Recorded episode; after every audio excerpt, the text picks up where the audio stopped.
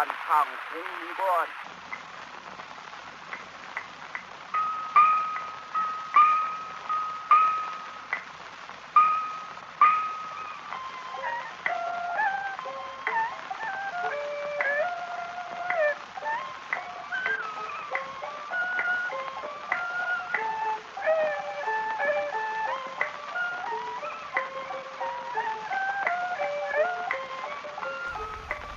观众朋友，大家好！在今天的绝版赏析里呢，我们要给您介绍陈德霖的《红泥关》。我们的现场嘉宾啊，也是大家非常熟悉，是我们的老朋友了。北京故宫博物院的研究员、京剧研究专家朱家进老先生，您好，朱老，我们又见面了。嗯，呃，我们今天想请您给我们介绍一下，呃，陈德霖的《红泥关》这出戏的一些情况。嗯，呃，陈德霖呢，我们都知道他被称为是。京剧的青衣泰斗，对，呃，那我们很想知道，就是他的一些学艺的经历和他，呃，是怎么成为这个青衣泰斗的？嗯嗯，好，陈德林先生，这个他的是是在三庆班学徒，就是陈长庚，呃，陈大老板那儿的的这个班里的徒弟。嗯，他跟像同时在。呃，我也看过，这这钱金福钱先生，这都跟他是同时的科班出来的。嗯，他们的，嗯，他们的戏路子，这个也是都都是除了这个，嗯，这个西皮二黄戏之外，他们都是所谓叫做昆乱不挡的文武昆乱不挡的演员。嗯，他们那个有一位。这这个三景班是除了这个西皮二黄之外，他请的有一个朱先生，那时候教这个昆剧，啊，这个钱金福、陈德霖呢，他们都是他的徒弟。嗯，这个陈德霖先生，我小时候看戏的时候，那是他五五十多岁吧，这个那是大家称呼他陈老夫子。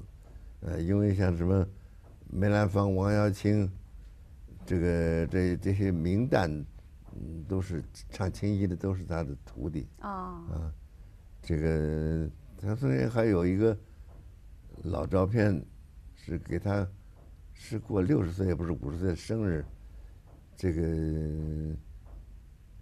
里头有十二大弟子啊，都是都都站在那儿，他坐那儿照。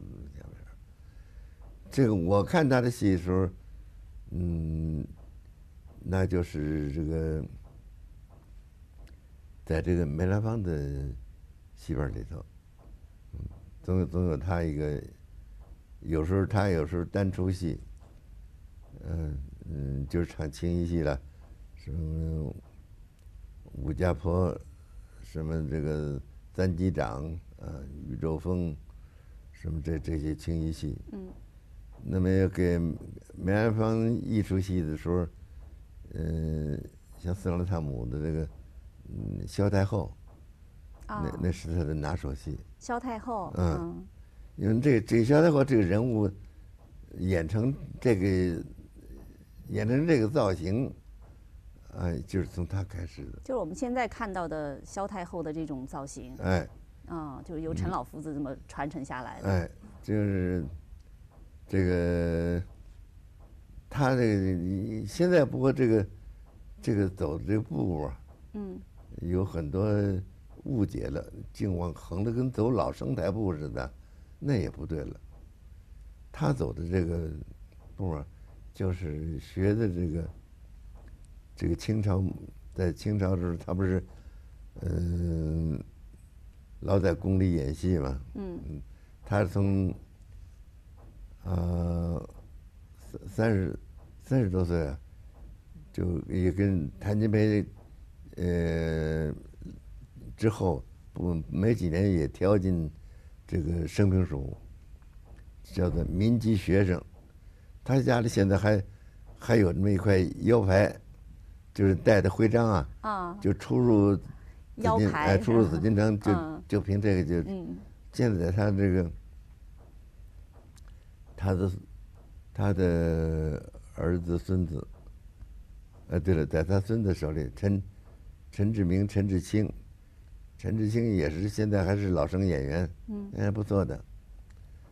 陈德林先生这个这出戏有他的生活实实际生活的体验的一面，就是净看这个这个满洲贵夫人，以至于最高的这个西太后，他的常看见他不是吗？他在戏台上，所以他这个这个走路这个姿态，我就就学他们这个这个。哦，用到他这个戏中的萧太后这个人物身上来了。哎，所以这个等到这个戏台上，这个那时候他演到这个。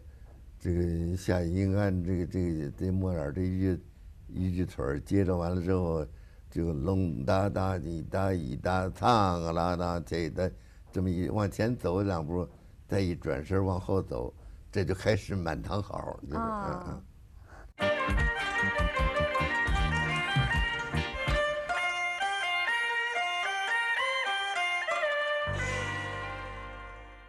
呃，是我是看过不少。啊，就是这个青衣戏啊，这个跟这昆腔戏也看过。这出戏，这个这回咱们要介绍这个这个唱片，这个《红泥关》呢。嗯。这《红泥关》这个二本夫人这八句唱啊，这个我听老先生们说过，这个是就是他他年轻时候是。是怎么继继承哪位老先生的一个这个八个大腔，青衣的八个大腔，青衣的八个大腔，八个大腔，所以这个我没看过，台上谁用过？就我看那戏的时代，我看最早的红泥关就是梅兰芳的红泥关，梅兰芳的红泥关，他是前头本夫人，二本丫鬟，那么二本丫鬟，二本的夫人就是。头本的丫鬟姚玉福给他唱，嗯，嗯，这个这个二本的这个呃夫人就是就是头本的丫头了，所以我看过那个，虽然不止梅兰芳一个人，后来这个旦角演的都是这一派演的。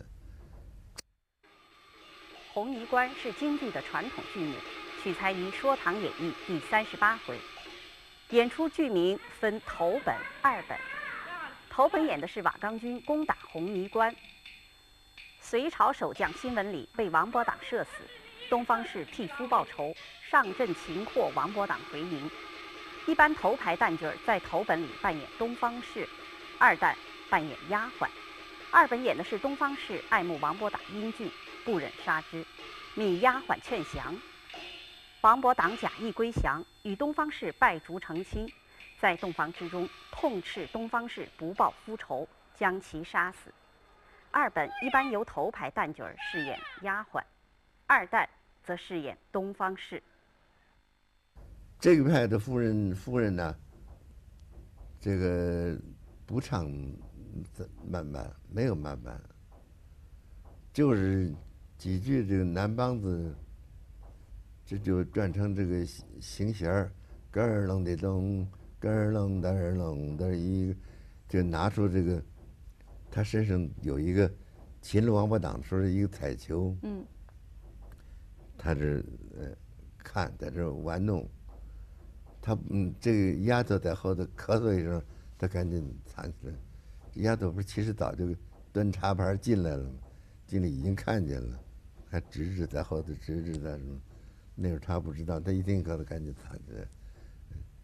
我看过的都是，就是已经是都大家都是这么演了，所以这个我只是听说。这个剧我问过梅兰芳梅先生，我那时候就有这唱片嘛，这唱片很有名的。嗯嗯。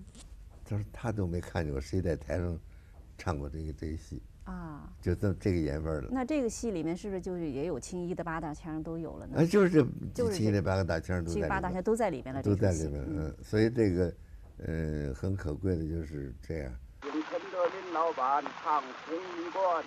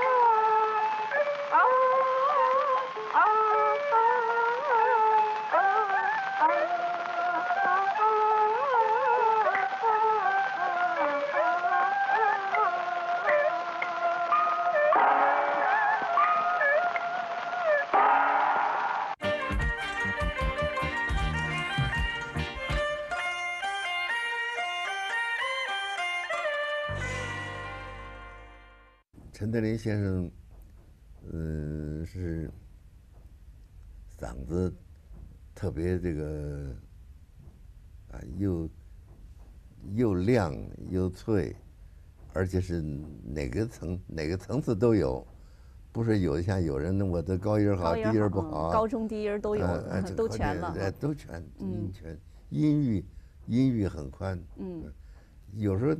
要打个比喻，好像他的嗓子是一种乐器似的，要什么有什么，给什么给那个感觉。